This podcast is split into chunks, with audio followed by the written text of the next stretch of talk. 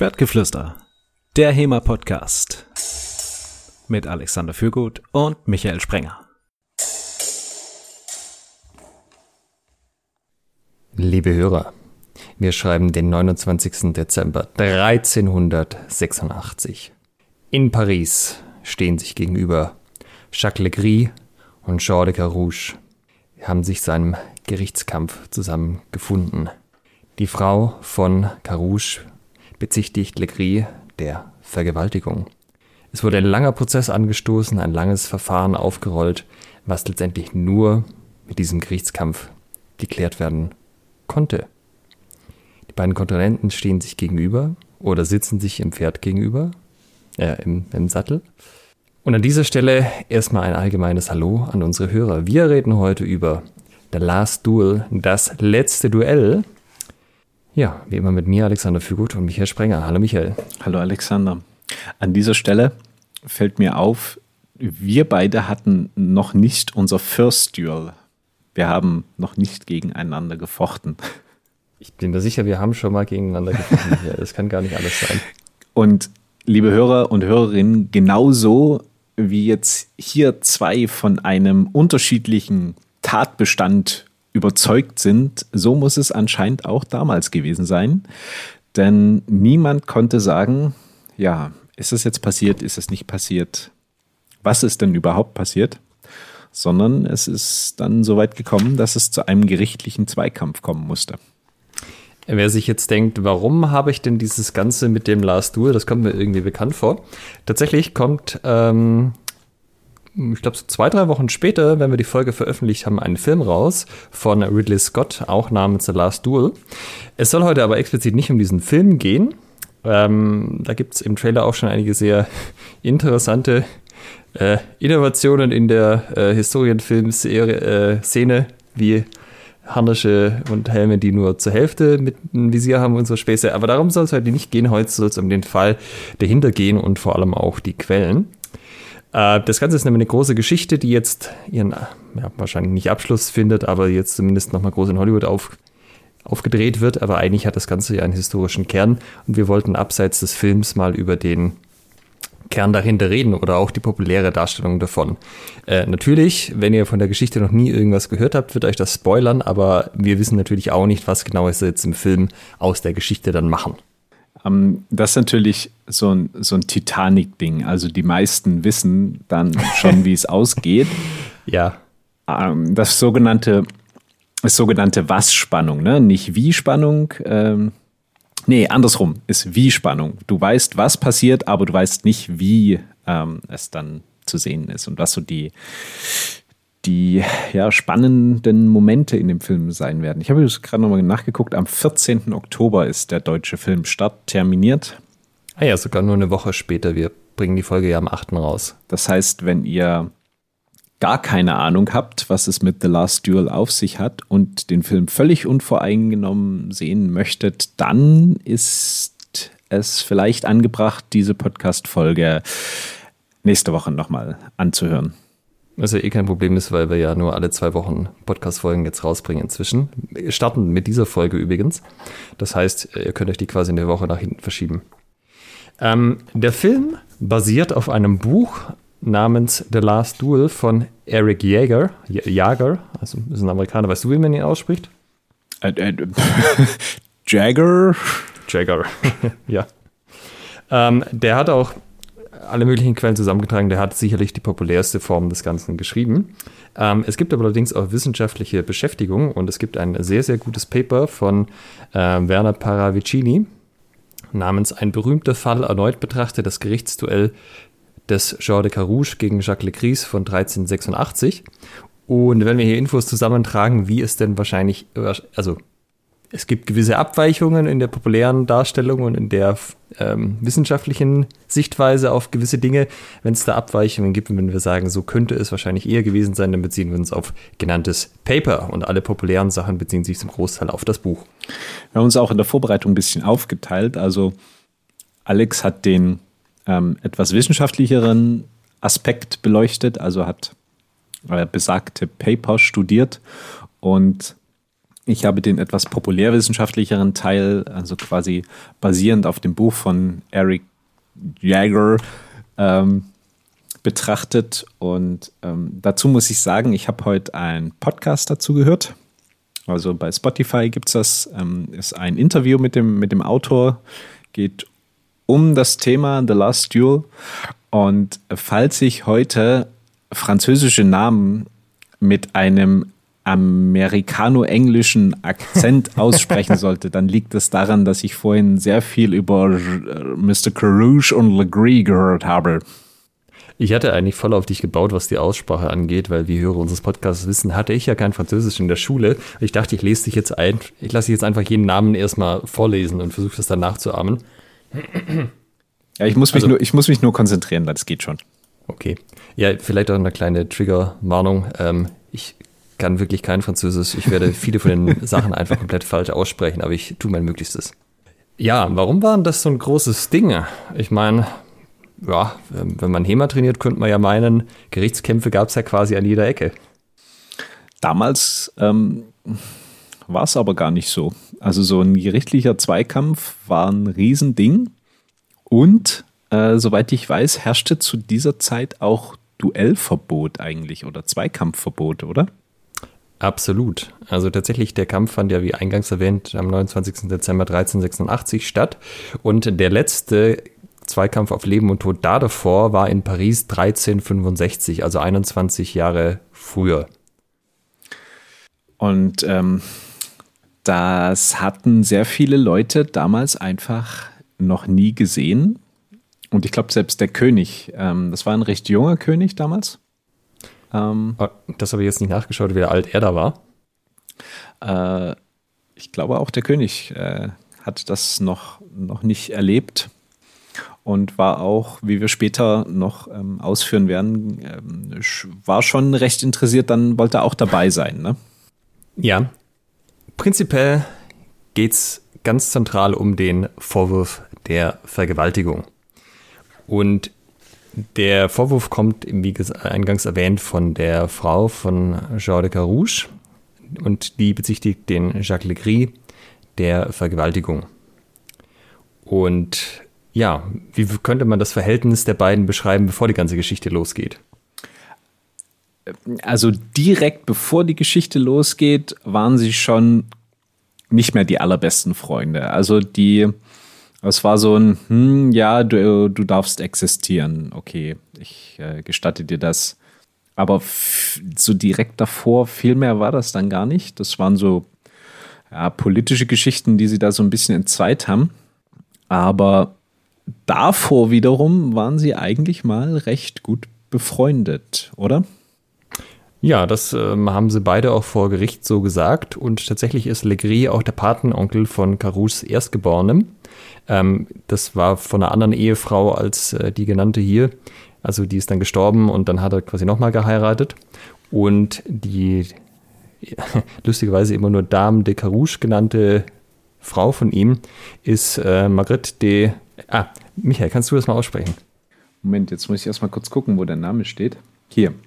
Äh, Margrethe Thibaudy. Genau, eben jene. Äh, das war seine zweite Ehefrau. Und ja, also ich meine, so Patenonkel des Erstgeborenen, das, äh, das ist mal kein komplett Fremder, würde ich mal sagen. Ja, vor allen Dingen, also lässt ja jetzt auch nicht äh, jeden Deppen Patenonkel deines Kindes werden, oder? Nee, absolut nicht. Das heißt, zu irgendeinem Zeitpunkt waren die beiden eigentlich schon relativ, relativ knorke miteinander. ja, natürlich ja, das waren als, schon mal Bros, ja. Ja. Als es dann mit dem Verfahren losging, natürlich dann eher nicht mehr so, als die entsprechenden Vorwürfe aufkamen. Ähm, jetzt schauen wir uns vielleicht noch an, wer die beiden eigentlich waren. Also Carouche ist quasi auf dem Kreuzzug gewesen nach Schottland und England, wie man das halt als guter Franzose so macht. Und ja. kam da, ja, Kennst du dieses Meme? Ähm, wir reden ja eigentlich über ernste Sachen, Vergewaltigung ist ja eigentlich nichts äh, zum, zum Scherze machen, aber die anderen Sachen außenrum, ja. So äh, von wegen, ah, das war der Konflikt zwischen England und Frankreich. Ah, ihr müsst da spezifischer sein. also, ja, in also den, im 14. Ja. Jahrhundert. Genau. Aber selbst da, selbst da muss wahrscheinlich spezifischer spezifisch sein. genug. Ähm, ja, und jedenfalls war der auf Kreuzzug in Schottland und England, kam dann zurück ähm, und hat dann kurze Zeit, nachdem er wieder da war, musste er für eine, ja, heute würde man sagen, Geschäftsreise nach Paris und in dem Zeitraum soll sich die Vergewaltigung abgespielt haben. Ähm, er wurde auch ob seiner Leistungen auf des Kriegszuges zum Ritter geschlagen und Legris war selber aber kein Ritter, sondern nur Edelsknecht. Ein, äh, Michael, dein Stichwort? Ein äh, Escuyer, würde ich jetzt sagen. Ja. Also zu, irgendwie so. Okay. Zu dem Zeitpunkt sind die beiden also schon ähm, vom Stand her nicht mehr ganz gleichgestellt. Und ja, Legris war Witwer, habe ich glaube ich schon gesagt. Ähm, so viel erstmal dazu. Ja, also es ist jetzt auch nicht super relevant, was genau die vorher gemacht hatten, außer dass sie halt prinzipiell mal befreundet waren zu irgendeinem Zeitpunkt vorher. Ja, oder hast du noch was? Ja, wir sprechen zwar nicht über den Film, aber für den Film ist es dann natürlich mega relevant, wenn du so eine Story aufbauen kannst. Früher waren sie mal befreundet und dann haben sie sich zweit und jetzt äh, Bam, Duell. Ja, das ist halt schon super. Auf der anderen Seite, so viele Edelleute gibt es dann auch nicht. Ich nehme an, die haben sich schon alle zumindest ein bisschen gekannt. Oder vielleicht weiß ich gar nicht, vielleicht übertreibe ich jetzt auch. Und es hat massiv viele Edelleute in Frankreich zu der Zeit gegeben. Da bin ich auch ein bisschen überfragt, muss ich zugeben. Ja, dann, dann kamen die Vorwürfe auf. Was wurde denn da genau behauptet? Die Marguerite behauptete, in der Zeit, in der ihr Ehemann abwesend war, von Carouche Besuch bekommen zu haben, von ihm und seinem Vasallen, dem Herrn, äh, dem Herrn Louvel. Und ähm, ja, bei diesem Besuch ähm, Avancen bekommen haben, zu haben von Herrn Carouche und die aber abgelehnt zu haben und ähm, ähm, nein, von Herrn Legris, Entschuldigung. Und ähm, ja, Jean Legris ist dann eben gewalttätig geworden und hat sich, äh, hat Marguerite Gewalt angetan. Und das hat sie ihrem Mann erzählt. Und der war davon überhaupt nicht begeistert. Ja, das könnte man wohl so sagen. Und vor allem, er hat ihr geglaubt. Also das ist ja so eine Sache.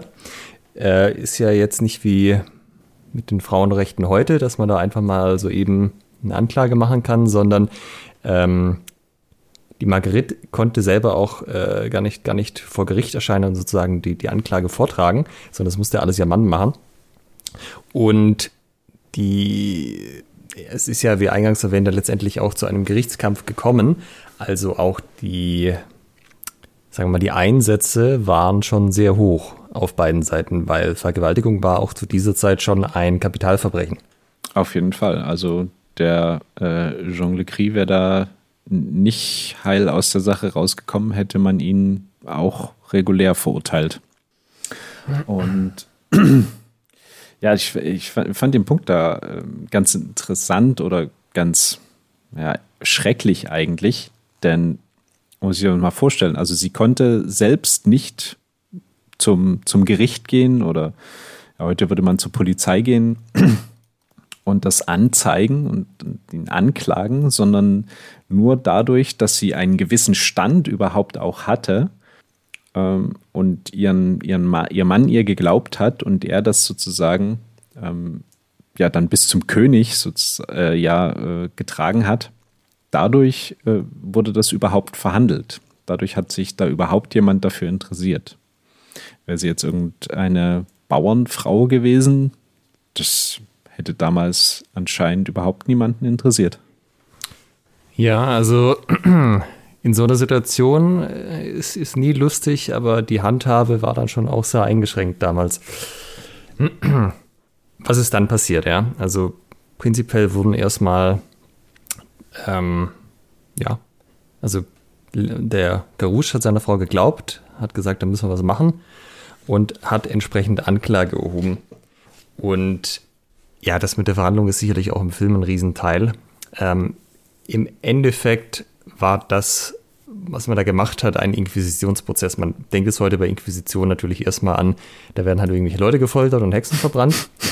ähm, tatsächlich ist das aber ein, ja, eigentlich ein recht modernes Strafverfahren, weil es wurden halt Zeugen verhört und aus den Aussagen dann geguckt, ob sich irgendwie ein stimmiges Bild ergibt.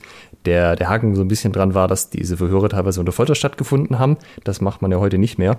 Aber so an sich, dass man halt einfach sagt, ähm, wir können diese Fälle lösen, indem wir halt mit den Leuten reden und sozusagen so uns der Wahrheit nähern. Ähm, ja, so in der in quasi Indizien sammeln und Aussagen und dann abwägen auf der Basis. Das machen wir im Grunde heute noch so.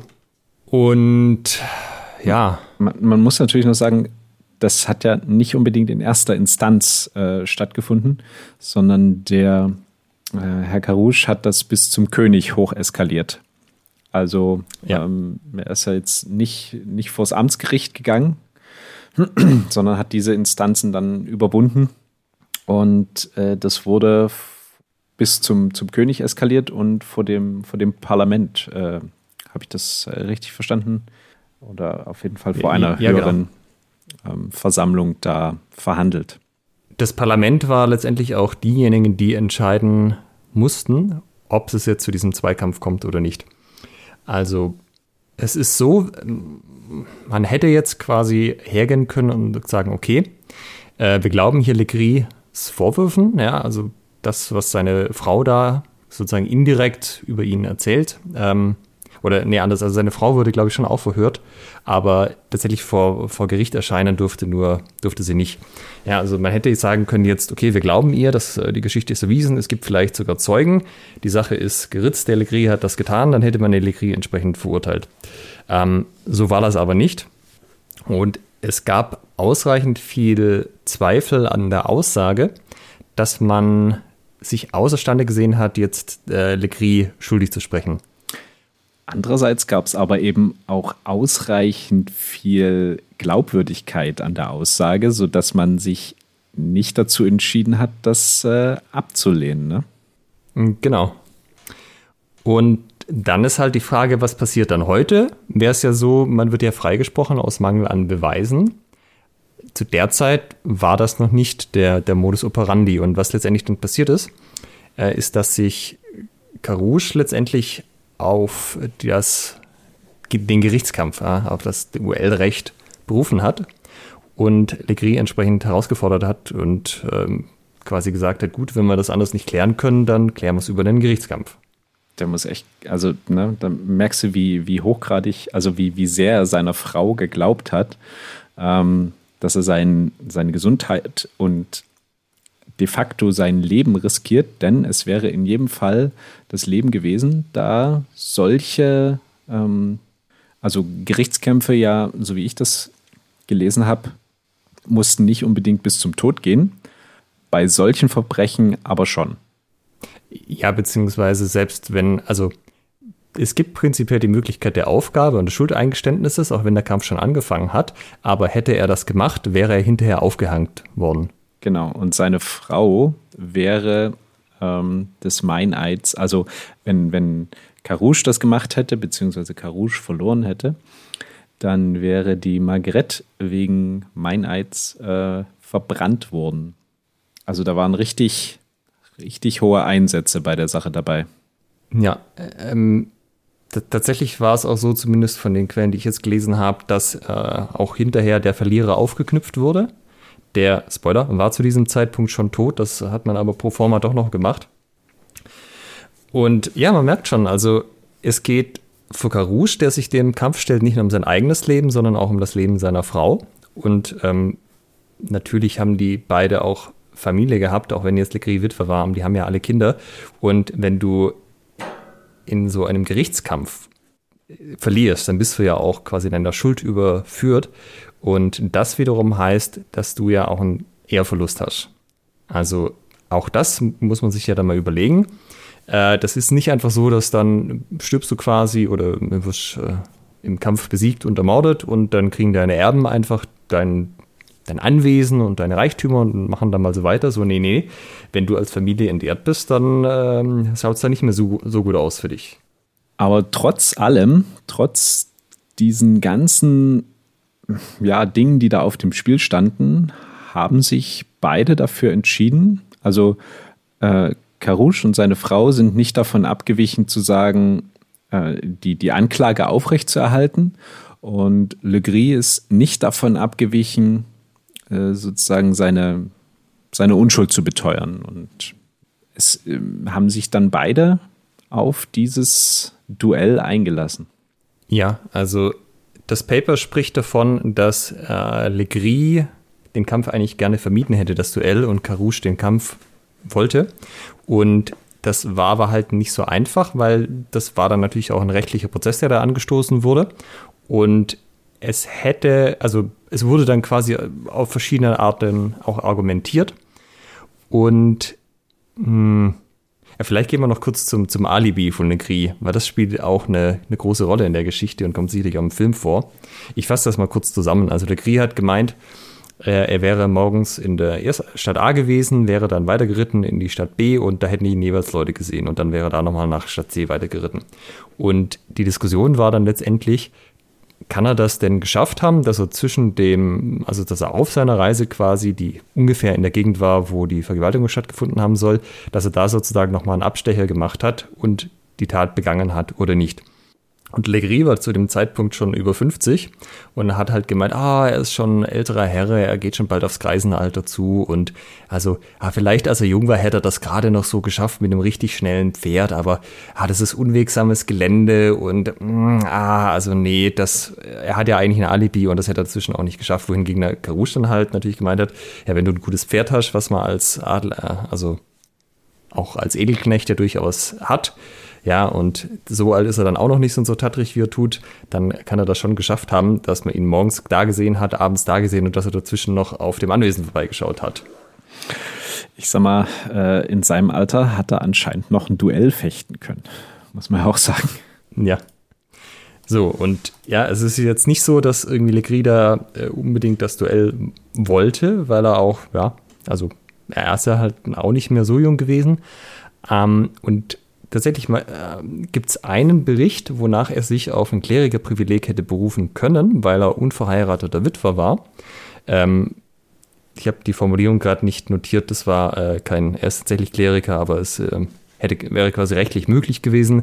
Und Kleriker dürfen nicht an Blutvergießen teilnehmen, also auch nicht an Duellen. Und so hätte er das quasi vermeiden können, aber dann hätte er sich natürlich auch Feigheit vorwerfen lassen müssen dann, dass er sozusagen pro forma aus dem Duell rausgekommen ist, aber halt ähm, nicht seiner, sagen wir mal, Verpflichtung als Ehrenmann nachgekommen wäre. Ja, über Ehre hat man ja auch in der einen oder anderen Folge schon geredet. In der einen oder Und, anderen Duellfolge. Ja. Das war dann scheinbar halt auch keine Option, ja, obwohl es theoretisch eine relativ einfache Möglichkeit gewesen wäre, für ihn aus der Sache rauszukommen. Kurzum, äh, die, die, die beiden Parteien weichen nicht von ihren Aussagen ab. Das Parlament kann nicht eindeutig schuldig oder äh, unschuldig äh, sprechen. Und so kommt es, dass der König die Erlaubnis zum Duell gibt, trotz Duellverbot. Ja. Und das ist ja auch schon mal, schon mal sehr interessant. Ähm, ja, also das hatten wir ja auch schon ein paar Mal besprochen, so eigentlich waren Duelle verboten, aber ja, und das gab es dann halt schon immer mal wieder so ein Aber und in dem Fall halt auch ein, nee, muss, muss so sein, beziehungsweise das äh, Parlament war ja dann am Ende auch dran beteiligt letztendlich. Also ein und, bedeutender Grund, weswegen Duelle damals verboten waren, war, weil der König seine Ritter zu etwas anderem gebrauchen konnte, äh, als dass sie sich selbst gegenseitig abstechen, nämlich um Krieg mit England zu führen. ja, das hast du schön gesagt. Ähm, es, vielleicht noch.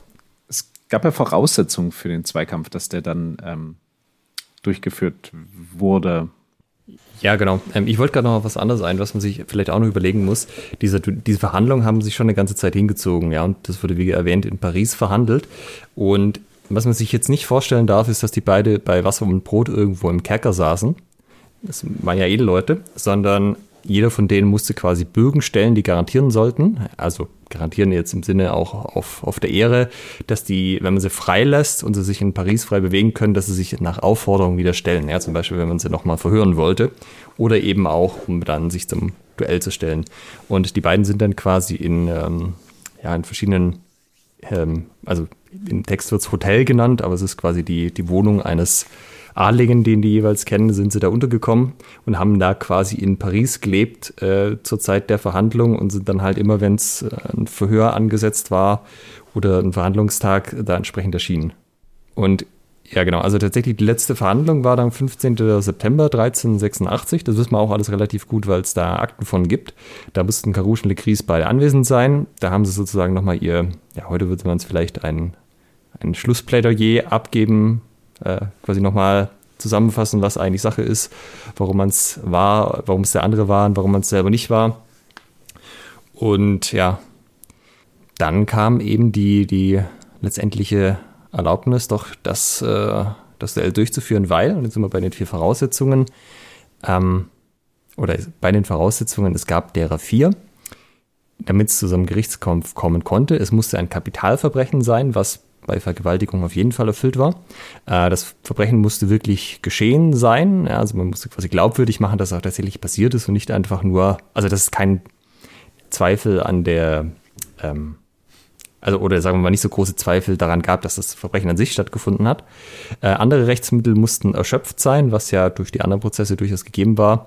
Und der Angeklagte musste, musste des Verbrechens zumindest stark verdächtig sein. Also, ja, was eben so heute grenzwertig wäre äh, und zu Mangel an Beweisen geführt, führen würde, vielleicht, ähm, hat damals eben nicht ganz gereicht. Und ja. äh, es, es, war ja auch so, dass, also Corouge, der war, der war richtig, der war richtig pisst, ne? Der wollte das Duell.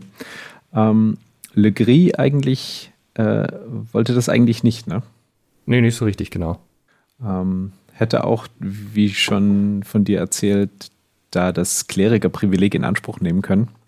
Ähm, ja, hat er dann aber eben doch nicht. Gibt's da, gibt's da, hast du da was gefunden, weswegen er sich dann doch dazu entschieden hat, das durchzuziehen? Also er muss ja letztendlich, er hat ja, das äh, wurde gefordert, die Voraussetzungen haben gestimmt und er wollte ja dann auch nicht wegen des möglichen Ehrverlustes sich irgendwie so rausbieseln. Das heißt, das, worauf er ja bis ein Stück weit gebaut hat, würde ich zumindest so rauslesen, war, dass das halt durch sein Alibi halt einfach glaubwürdig macht, dass er unschuldig ist und dass es deshalb dann abgebrochen wird. Aber das war halt nicht. Und an dem Punkt, wo man, wo schon das Ganze halt angefangen hat zu rollen, da war es dann irgendwann halt auch zu spät, sich noch aus dem rauszuziehen. Und dann war es irgendwann soweit. Also das Duell wurde festgesetzt. Und zwar auf dem, also es wurde vom, vom Parlament, glaube ich, dann, oder ja, nach der Verhandlung festgesetzt auf den 27. November. Und jetzt hat Alex ja schon gespoilert am Anfang. Es hat nämlich am 29. Dezember stattgefunden. Wie kam es zu dem Monat Verzögerung? Der König wollte dabei sein und das anschauen und der konnte am 27. November nicht. Er, er war quasi auf Reisen und hat ging davon aus, dass er da noch nicht zurück ist. Und dann wurde es verschoben eben auf den 29. Dezember, weil bis dahin konnte der König wieder da sein. Weißt du, was er gemacht hat in der Zeit? Ich glaube, er war auf Wahlkampftour in Flandern. Muss man als König auf Wahlkampftour gehen? Ich äh, weiß gar nicht, wie damals das, ähm, das bei, den, bei den Franzosen war. Ob man von Geburt an berechtigt war oder ob die Adeligen da untereinander sich irgendwie was ausgemacht haben. Was hast du gefunden? Nö, nö ich habe mir das auch nicht notiert. Also, das war eine offene Frage an dich. Ich erinnere mich aber ein bisschen an die Monty Python-Szene mit Ich bin euer König, was? Ich habe euch nicht gewählt. ja, also er war auf jeden Fall nicht da, konnte nicht rechtzeitig zurück sein, wollte aber dabei sein, also hat man es verschoben. Ähm, tatsächlich wollte Carouche dann auch nochmal eine zweite Verschiebung im Dezember, weil der hat gemeint, er wäre schon eine ganze Weile krank gewesen und wäre geschwächt und äh, ja, er würde sich gerne wiederholen, bevor das zum Duell kommt. Das wurde dann aber tatsächlich abgelehnt und verschiedenen Berichten zufolge war er wohl auch geschwächt dann, als er im Duell antrat. Natürlich keine gute Voraussetzung. Ich habe mir tatsächlich auch gar nicht notiert, wie alt äh, Carouche zu dem Zeitpunkt war. Hattest du das irgendwo? Äh, nee, habe ich gerade nicht. Okay, ich habe hier nur, dass er irgendwann in den späten 1330ern geboren wurde. Das heißt, der könnte auch schon, ja, vielleicht war er auch schon 40, 50. Okay, dann waren sie vielleicht sogar gleich alt. Ja, der Kampf selber Ähm, auch da würde ich mal spekulieren, das ist im Film ein großer Teil. Und da können wir jetzt natürlich was ganz Interessantes machen, dadurch, dass wir ein HEMA-Podcast sind. Das heißt, wir können auf die technischen Details ein bisschen mehr eingehen, als das so äh, quasi der Mainstream kann. Was, was hast du denn recherchiert, wie der Kampf selber abgelaufen ist? Also am 29. Dezember 1386. ähm, zuvor muss man noch sagen, ähm, es wurde ja aufgrund des großen Interesses, also der König war dabei und nach dem, was ich jetzt gelesen habe, waren auch Tausende ähm, Zuschauer dabei. Und es wurde sogar eigens ein Platz dafür aufgebohrt. Also ein Turnierplatz wurde zu ja, so ein bisschen Arena-mäßig ähm, gepimpt. Und der König hat auch nochmal so ein, so ein eigenes, ähm, so einen eigenen Hochstand bekommen, würde ich jetzt sagen. Und es gab auch dann Wälle sozusagen, also so, so Deiche für das Publikum. Ja, so ein bisschen wie eine Fußballtribüne, oder? Ja, also wer den Trailer gesehen hat, ich weiß nicht, so krass war es vielleicht nicht. Ähm, Beim Trailer haben sie das vor allem in einem äh, Bereich gemacht, wo außenrum Mauern waren. Und man fragt sich, die wollten doch alle zuschauen. Warum stehen hier, ist eine zwei Meter Mauer? Das ähm, war bestimmt ein bisschen kreative Freiheit. In jedem Fall ähm, war es wohl schon so, dass es ein, ein echtes Event war. Es sind sehr, sehr viele dahin. Ähm, der König hat zugesehen und auch dieser Platz wurde eigens dafür ähm, präpariert und vorbereitet und etwas modifiziert. Es gab noch eine Besonderheit für die Zuschauer, denn es war, äh, gab Bedingungen, die, an die sich jeder halten musste und jede. Du durftest nicht in das Duell eingreifen, also durftest keinem irgendwie helfen, wenn er am Boden liegt oder sowas. Ähm, das war bei Tode, ähm, also die Strafe dafür war der, war der Tod äh, untersagt. Und du durftest auch nicht schreien und, und irgendwie jubeln. Also dafür hast du eine Hand abgehackt bekommen. Also alles, womit du irgendwie dieses Duell hättest beeinflussen können. Also es war, das Publikum war wirklich gezwungen, einfach nur da zu sitzen und stumm zu sein. Ja, man muss sich, glaube ich, nochmal vor Augen führen, es sollte ja hier nicht einfach ein großes Spektakel abgezogen werden, auch wenn es sich dann zu einem entwickelt hat, sondern es sollte ja recht gesprochen werden. Ja. Dementsprechend sollte es ja fair zugehen. Ruhe im Gerichtssaal sozusagen. Äh, ja, genau. Und es gab dann so ein bisschen formales Tamtam, -Tam, nämlich ganz wichtig, der Herr Legris war ja im Stand geringer als der Herr Carouche. Also Carouche war äh, bereits zum Ritter geschlagen ähm, Le Gris noch nicht. Und das wurde an dieser Stelle nochmal nachgeholt, damit dann nicht irgendwie ein Stand über den anderen gewinnt. Das äh, wollte man vermeiden. Deshalb wurde Le Gris vor dem Duell zum Ritter geschlagen und dann gab es da einen Verantwortlichen, der dann beide sozusagen in Position gebracht hat und noch so ein bisschen ein paar Worte sprach und dann ging's los. Und nach dem, was ich recherchiert habe, haben sie beide auf dem Pferd mit Lanzenstechen angefangen. Also sie hatten ungefähr alles dabei, was das Hema-Herz begehrt. Lanzen, mhm. Streitäxte, Langschwerter, ähm, Dolche, ein Harnisch und ein Pferd. Das waren ja eh Leute, ja. Die sind ja nicht doof. Natürlich fechten die im Harnisch so einen Kampf aus ja, wer, wer. Wie dem Stand halt entsprechend. Wer kann, der kann. Und sie begannen auf dem Pferd mit Lanzenstechen. Ähm, das ging ein paar Runden. Da sind die Lanzen gebrochen, aber die Reiter nicht. Und dann haben sie auf dem Pferd weitergemacht mit Streitäxten. Da ging es dann schon ein bisschen härter zur Sache, denn das Pferd von Herrn Carouche, äh, das musste dran glauben, denn Legris hat es, ähm, so wie es da stand, enthauptet. Also hat ihm die, die Wirbelsäule, also quasi den Kopf abgehackt mit der Streitaxt. Okay, steht da was davon, ob das Absicht war?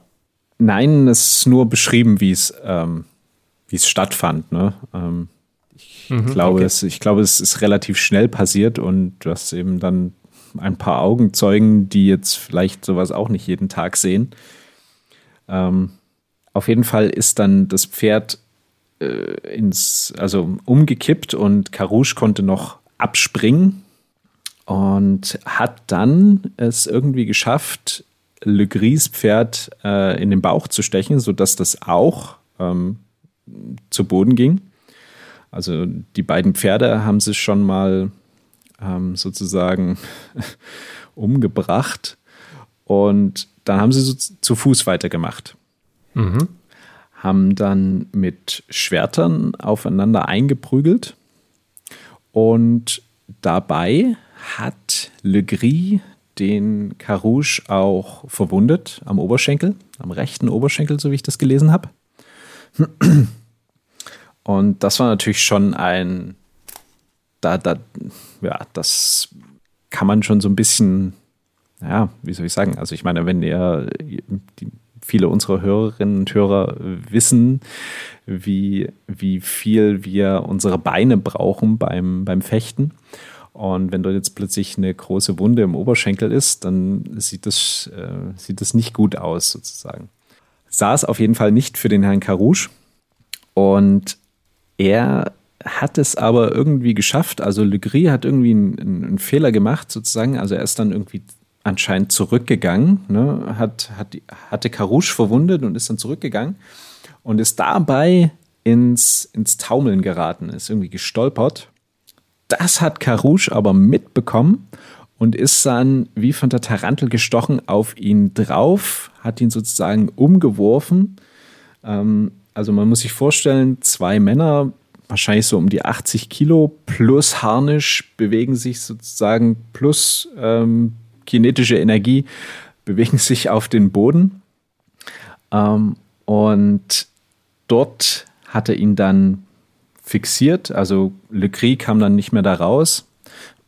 Carouche hat ihm dann das, äh, das Visier ähm, aufgerissen und hat ihm wohl mehrmals noch entgegengeschrien, dass er äh, gestehen soll. Und Le Gris hat es aber bis zuletzt verneint. Er hat nicht gestanden. Und dann hat Carouche ihn mit dem Dolch in die Kehle gestochen und das Duell für sich entschieden damit. Und danach ist er wohl dann aufgestanden, hat sich zum, zum Publikum gedreht und gefragt, ob er seine Schuld getan hat, ähm, woraufhin dann das Publikum anscheinend stark gejubelt hätte und das äh, bejaht hat. Sagenhaft, diese Szene schreibt sich ja quasi von selbst für den Film. Ja. Ähm, ja, tatsächlich, das, das Paper geht ein bisschen anders drauf ein. Das Paper geht zum Beispiel davon aus, dass ähm, äh, beziehungsweise der, ich gucke mal gerade, wer genau das behauptet hat. Hm. Okay, ich sehe gerade nicht, wo, worauf sich das genau bezieht, auf welche Quelle. Ja, aber es gibt ja diverse Leute, die über das berichtet haben. Und die behauptet zum Beispiel, dass Legris zu Fuß gestartet hätte. Und es hätten nicht beide auf dem Pferd angefangen.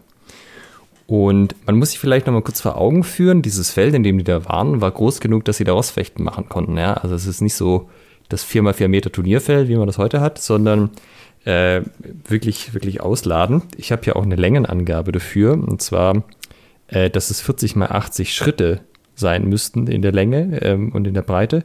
Ich weiß es nicht, wie man das in Meter umrechnet. Äh, ich habe das mal in so einen Rechner eingegeben.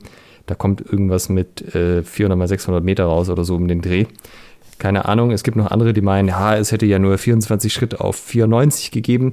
Ja, wie gesagt, ich kenne jetzt die Umrechnungseinheit nicht, aber es war wirklich groß. Und jetzt kann man sich fragen, wenn man vielleicht mit den Rostfechtquellen, auch die beim HEMA haben, noch nicht so viel zu tun hatte, warum sollte man das denn machen? Das kann ja nur Blödsinn sein, dass wenn da einer auf dem Pferd sitzt, dass man dann selber absitzt, ja. So ist ja nicht doof. Wenn der andere Pferd hat, will ich natürlich auch ein Pferd. Äh, tatsächlich ist es aber so, wir finden auch zum Beispiel in den äh, Lichtenauer Rostfechtquellen äh, immer wieder den Hinweis, wenn der andere besser reiten kann als du, das ist keine gute Idee, ihm auf dem Pferd zu begegnen, weil dann ja, im Rostfechten gewinnt der, der besser reiten kann, sondern dass man absteigt und seine Lanze dann einfach ähm, sozusagen vor seinem Fuß in den Boden rammt, die auf das gegnerische Pferd ausrichtet und halt schaut, dass er es nicht hinkriegt, einen guten Anritt zu machen, ja, also nicht einen quasi mit seinem eigenen, seiner eigenen Waffe erwischt, sondern dass man ihn halt dazu zwingt, ähm, ja, entweder man trifft das Pferd von ihm dann hat sich damit erledigt oder halt er schafft es nicht tatsächlich ranzukommen und muss dann selber auch absteigen. Ähm, ich habe jetzt keine genau. Ja. Das würde ich auf jeden Fall so unterschreiben. Also ich habe auch mal, also ich kann, äh, habe nicht reiten gelernt. Ich habe nur mal einen Kurs gemacht, Rossfechten und habe da auf einem Pferd gesessen und das geführt wurde. Und es ist ungefähr das Letzte, was ich machen würde, bei einem Duell mich auf ein Pferd zu setzen. Also und wenn ich unbewaffnet am Boden stehe, aber ganz bestimmt werde ich mich nicht auf ein Pferd setzen, um damit ein Duell auszufechten, denn äh, da sind die Chancen einfach echt nicht gut für mich. Ja, man muss natürlich sagen, die konnten natürlich beide reiten und es war ja auch ein großer Teil ihres Lebens, dass sie von Platz 1 nach Platz 2 geritten sind. Nichtsdestotrotz scheint es da schon immer noch Unterschiede zu geben, wie gut man reiten konnte und gerade auch bewaffnet. Ähm, das Paper schweigt sich dann, also das behandelt den Kampf selber eh relativ knapp. Ähm, das kann auch daran liegen, dass sich so, also auch heute, wenn man von Kämpfen erzählt, sich die Geschichten schon sehr schnell wandeln und auch nicht so sehr decken. Ähm, also ich weiß nicht genau, wie, wie es jetzt weiterging, dass beide am Ende zu Fuß waren. Ja, ob er einfach dann, ob einfach äh, Karouche auch vom Pferd abgestiegen ist oder das Pferd von ihm gestorben ist oder weiß ich nicht genau.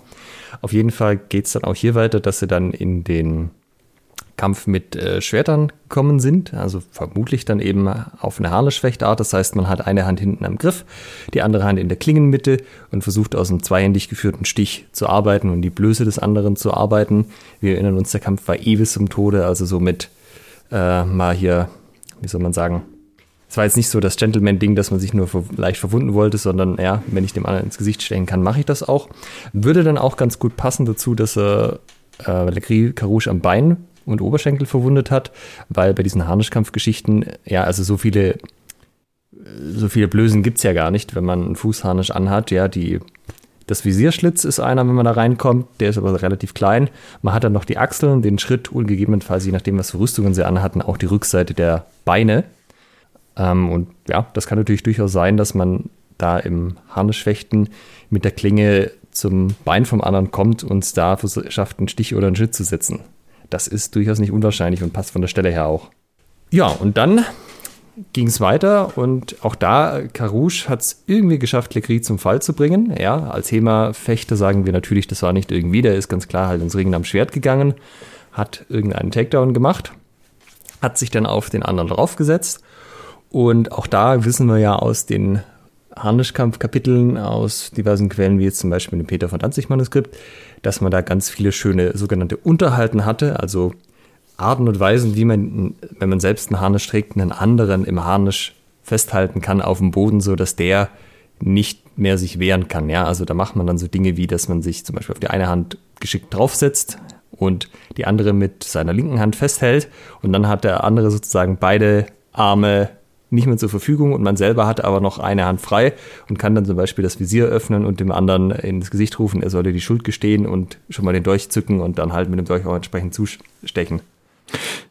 Ganz wichtiger Punkt ne, in den Quellen, dass, äh, so wie du es gerade äh, schön betont hast, unterhalten beziehungsweise unten halten.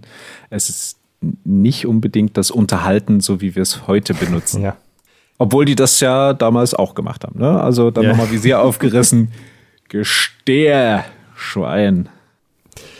Ja, und ich meine, das passt natürlich alles auch sehr gut zu allen Quellen, weil es genau die Sachen, die drinstehen. Du bist mechanisch, du gehst, ähm, also ja, es, es, wir haben genau die gleichen Abfolgen, wie der Kampf hier geschildert wird, in den Quellen drin. Ja? Du fängst zu Ross an, dann steigt vielleicht einer ab, weil er nicht so gut reiten kann wie der andere, ansonsten startet man zu Ross. Irgendwann merkt man da, da geht nichts draus oder einer geht runter, dann gehen beide runter, sind sie beide zu Fuß, haben ihre Schwerter dabei, gegebenenfalls auch Mordäxte, gehen damit aufeinander los. Irgendwann geht einer ins Ringen. Wenn vorher keine Entscheidung da war, ringt den anderen nieder, setzt ihn fest, zückt den Dolch und dann, ja, in diesem Fall gestehe oder stirb. Muss ich mal überlegen, was das für eine physische und psychische Beanspruchung war. Also das, was, was wir ja kennen, ist sozusagen das, ja, unser Training, äh, vielleicht auch irgendwie Wettkämpfe oder ein sehr intensives Training. Ähm, aber die haben da sehr lange äh, geritten, sich mit, mit Lanzen duelliert. Sie haben dann quasi im Harnisch ähm, aufeinander eingeprügelt. Also was du da für eine Kondition, für eine körperliche haben musstest, um das überhaupt zu, zu leisten, das ist schon echt, das ist schon echt heftig, oder? Ja, die Frage ist natürlich, wie lange das Ganze wirklich ablief. Also nach dem Bericht von dir vom Eric Jäger Buch äh, könnte man ja schon meinen, wenn die da noch ein paar andere gemacht haben, das war irgendwie so ein längeres Ding. Ähm, werden es halt, ja, aber es kann auch nur fünf bis zehn Minuten Ding gewesen sein und dann hatte sich das auch geklärt. Aber ja. Selbst fünf bis zehn Minuten in der Ausrüstung mit der Intensität, alter Vater. Man muss sich natürlich vor Augen halten.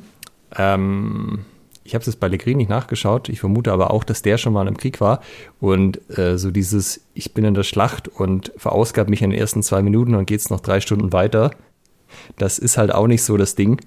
Also ich nehme an, die wussten schon auch, wie sie ihre Kraft einteilen konnten. Zumal wir erinnern uns, Karusche eigentlich wollte, dass das Turnier, äh, Turnier sage ich schon, der Gerichtskampf verschoben wurde, weil er ja so äh, geschwächt war. Und das, das ist doch durchaus. Überlegen, ne? Der ja. war irgendwie eine, was hatte der Erkältung oder was? Äh, Gemeinde hatte schweres Fieber über einen längeren Zeitraum gehabt. Alter Vater, ey, da hast du irgendwie eine, eine, eine, eine Grippe. Und dann ziehst du irgendwie 60 Kilo Harnisch an. Um, boah, ey, das ist schon heftig. Und wir, ja, am 29. Dezember, ja, die haben sich nicht im Sommer auf der Wiese getroffen. Ja. Ähm, tatsächlich weiß ich gar nicht. Ich habe nichts gelesen mit irgendwie Wetter oder so, aber es scheint ja jetzt nicht so den Schneesturm gehabt zu haben, dass das irgendwie dem Turnier abträglich gewesen wäre. Ja, also, und auch nicht so, dass es irgendwie in den Berichten Erwähnung gefunden hätte. Nee. Bin gespannt, wie es im Film dann umgesetzt ist. Ähm, Im Trailer hat, sieht man ja schon den guten Mittelalter-Graufilter, der drüber gelegt ist. Ich hätte es natürlich immer schwer zu sagen, was für ein Wetter das Ganze hatte. Es war kalt und trostlos. Ja, und am Ende sind sich aber die Augenzeugen alle einig und auch die Gerichtsakten, dass Legris tot war. Und damit hat Carouche sozusagen die Anklage bestätigt, dass eben Legris der Täter war. Und seine Frau ist dann auch natürlich nicht des Meineids wegen ähm, verbrannt worden, weil das wurde ja letztendlich dann bestätigt. Ja, und was hat man dann mit Legris gemacht? Ja, den hat man, wie anfangs erwähnt, erstmal nochmal aufgehangen, weil das mit dem Verlierer so passiert. Ja, man hat ihn äh, zu den anderen äh, Kadavern von Mördern und Vergewaltigern gezerrt und ihn verrotten lassen. Ähm, öffentlich. Ah ja, okay. Also so blumig stand das im Paper nicht drin. Genau, also das, das ist in der, sagen wir mal, etwas populäreren Dokumentation so beschrieben. Ja, also auch das ist ein wenn vielleicht noch der Tod im Duell eine mehr oder weniger ehrenvolle Tätigkeit war, spätestens wenn man dann wie ein gemeiner Verbrecher aufgeknüpft wird, ist es das auf jeden Fall nicht mehr. Ja, also das ist natürlich auch eine Ehren, äh, zerstör ehrzerstörende Strafe. Ja. Und wie ging es dann weiter? Ähm, Garouche hat, weil er ja dann freigesprochen wurde, eine Entschädigung verhalten, äh, nämlich aus dem Vermögen des Legris.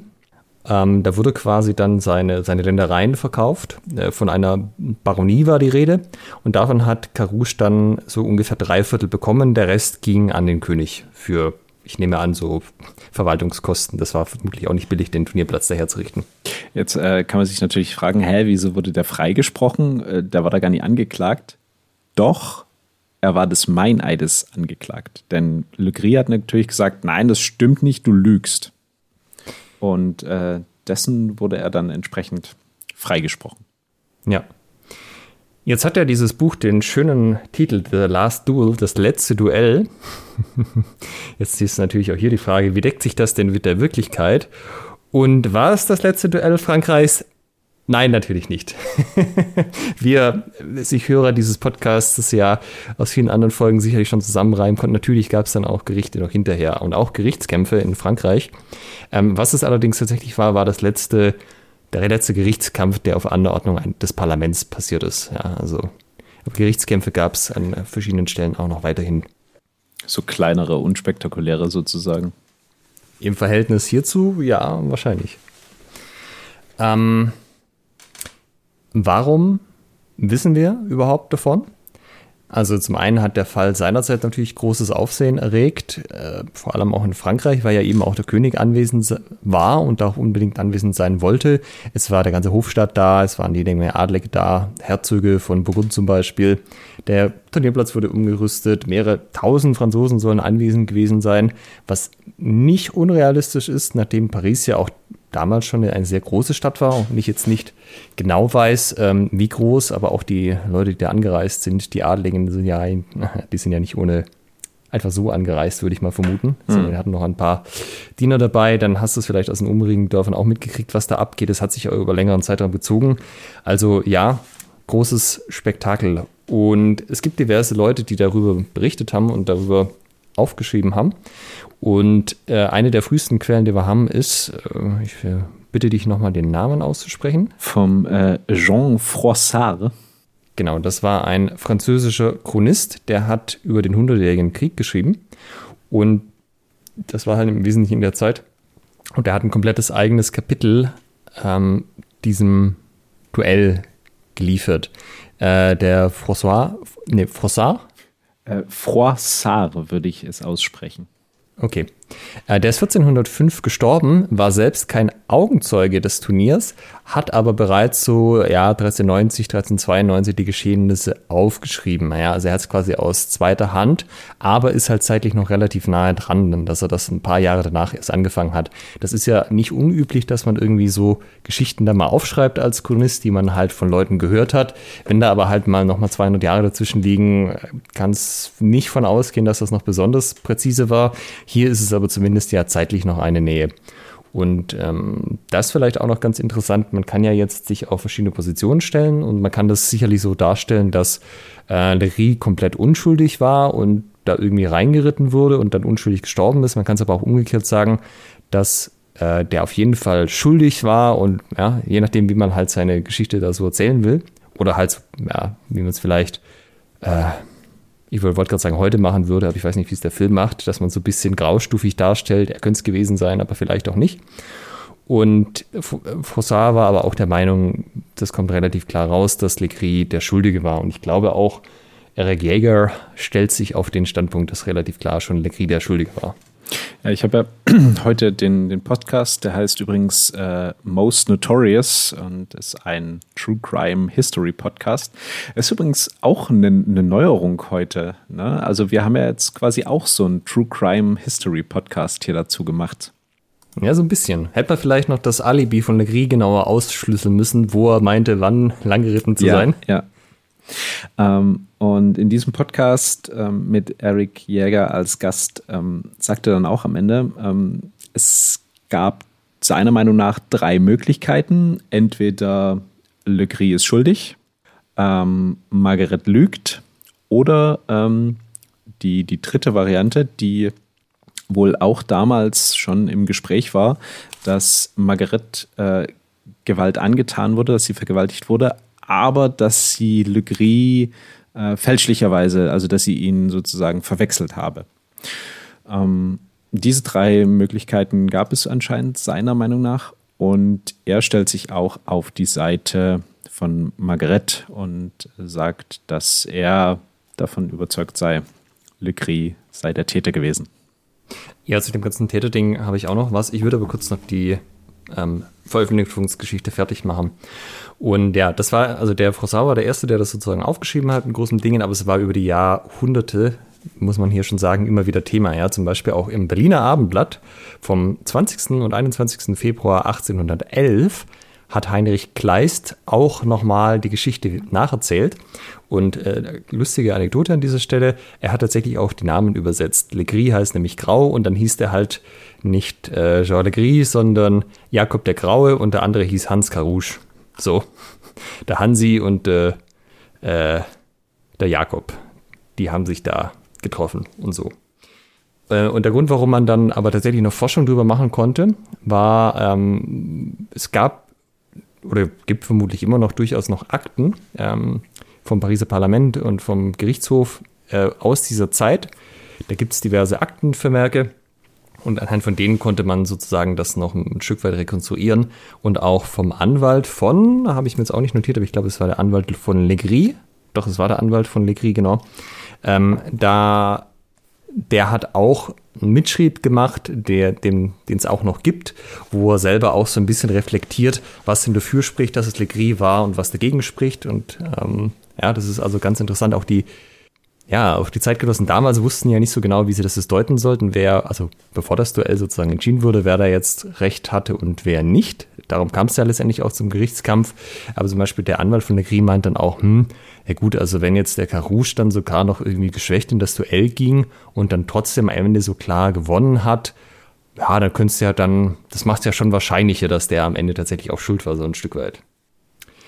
Ähm, ja, und jetzt nochmal zurück zu dem, wer war es denn, wer könnte es denn noch gewesen sein? Wir hatten ja vorher auch erwähnt, es gab eigentlich noch den Adam Louvel. Yeah, oui, Monsieur Louvel. Und den haben wir erwähnt, dass der möglicherweise bei der Vergewaltigung mit beteiligt war, haben ihn aber dann nie wieder erwähnt. Und das ist nicht unähnlich dazu, wie der in der Gerichtsakten auftaucht oder halt auch nicht. Ähm, und was ihm vorgeworfen wurde, ist, dass er geholfen hat bei der Vergewaltigung. Also, dass Legris nicht alleine war, sondern dass der Louvet mit dabei war und äh, die das sozusagen zusammen gemacht hatten. Also die eigentliche Vergewaltigung Legris, aber halt Louvel dabei assistiert hat. Und tatsächlich ist er auch angeklagt worden. Und zwar hat dann der Cousin von Margret, nämlich äh, Michael, den Typ ist gefragt.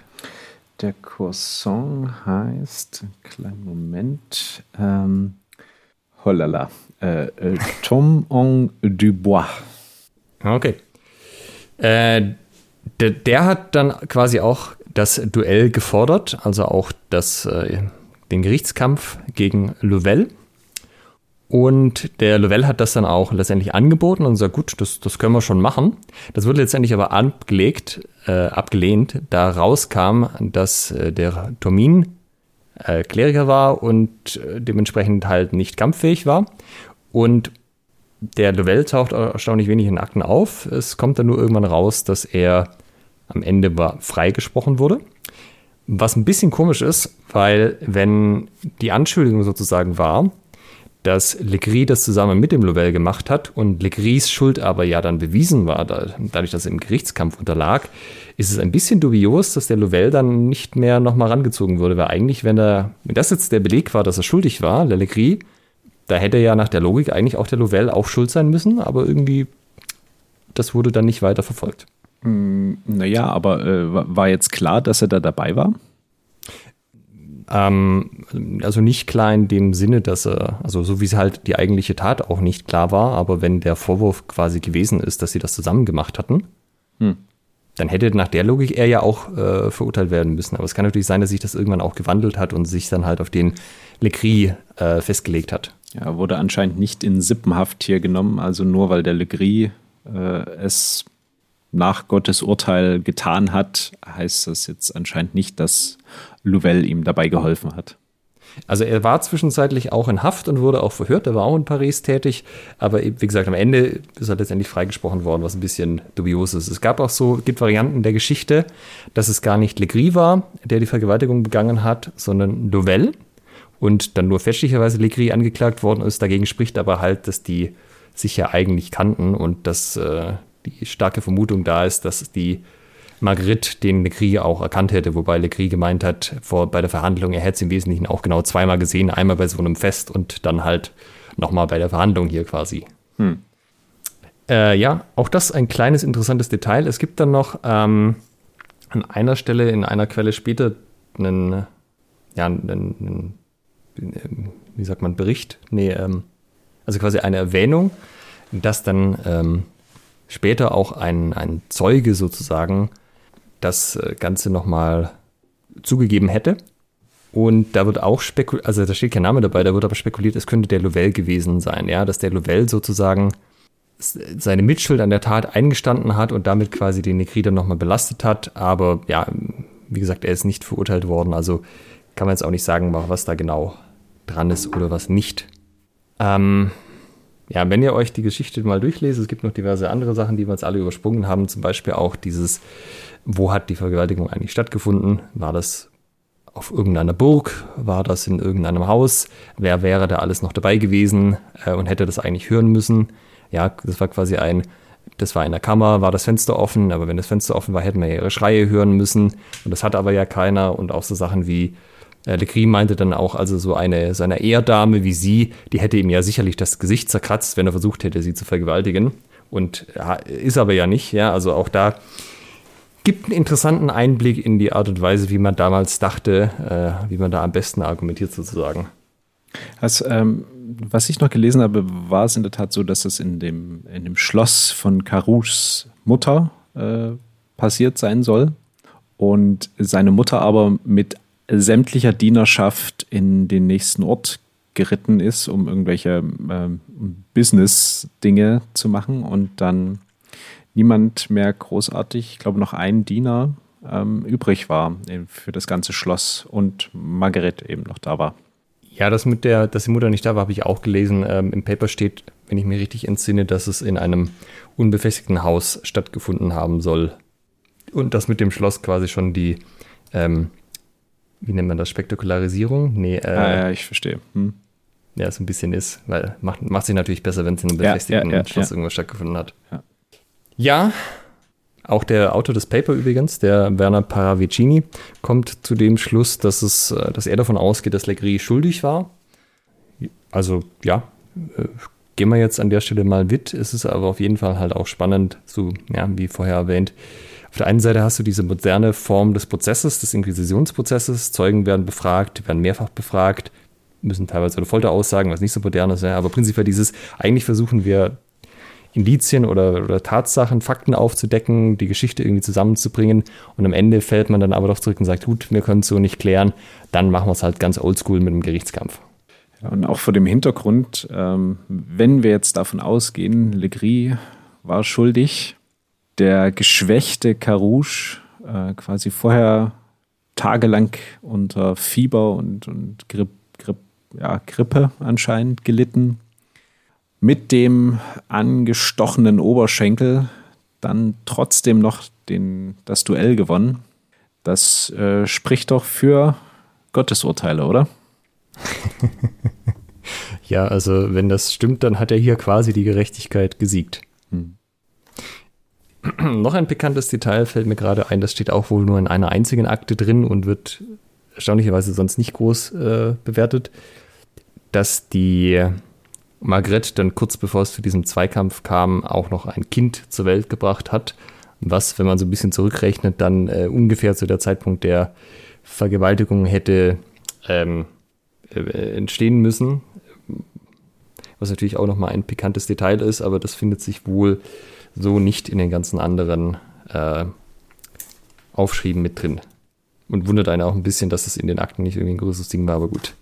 Ähm, Gibt es noch irgendwas, was man über die ganze Geschichte sagen sollte?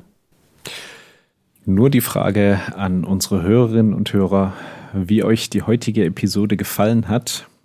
Also das hat ja nur mal wieder etwas bedingt mit historischem Fechten zu tun. Also wir haben natürlich versucht, auf den Duellaspekt und besonders auf den, den Kampfaspekt im, insbesondere einzugehen. Ähm, war aber eben recht viel, was jetzt äh, nicht so die Hard Thema ist.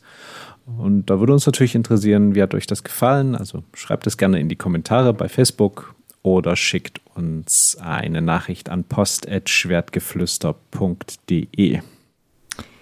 Ansonsten dürft ihr natürlich auch gerne, wenn ihr irgendwo Berichte, Artikel, sonst was über den Film seht, äh, auf unseren Podcast hinweisen. Das würde uns natürlich sehr freuen, wenn wir da von dem Hype-Train ein bisschen was mitnehmen. Ja, schreibt überall hin, hier gibt es die Wahrheit. ja, sozusagen.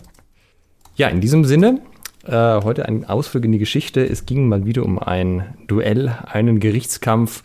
Man sieht aber auch hier, und das äh, würde ich gerne noch mal einmal rausstellen, es ist nicht, nicht so üblich. Ja? Es ist ein großes Ding, es ist ein ungewöhnliches Ding. Da muss viel zusammenkommen, dass es überhaupt so weit kommt. Und ja, vor allem ja auch beide Parteien bis zum Schluss auf ihren Aussagen beharren. Ja. Und ja, so wie man sich das manchmal in der Hemersehne vorstellt, mit, da hat man ja eigentlich als Fechtmeister sicherlich schon drei Gerichtskämpfe gefochten. Zack, zack, so, zack. Bis Mitte 30, da ja. ist, äh, ist es sicherlich nicht. Gut, dann würde ich sagen, belassen wir es doch dabei. Vielen Dank fürs Zuhören. Wir hören uns in 14 Tagen wieder. Macht's gut. Bis zum nächsten Mal. Tschüss.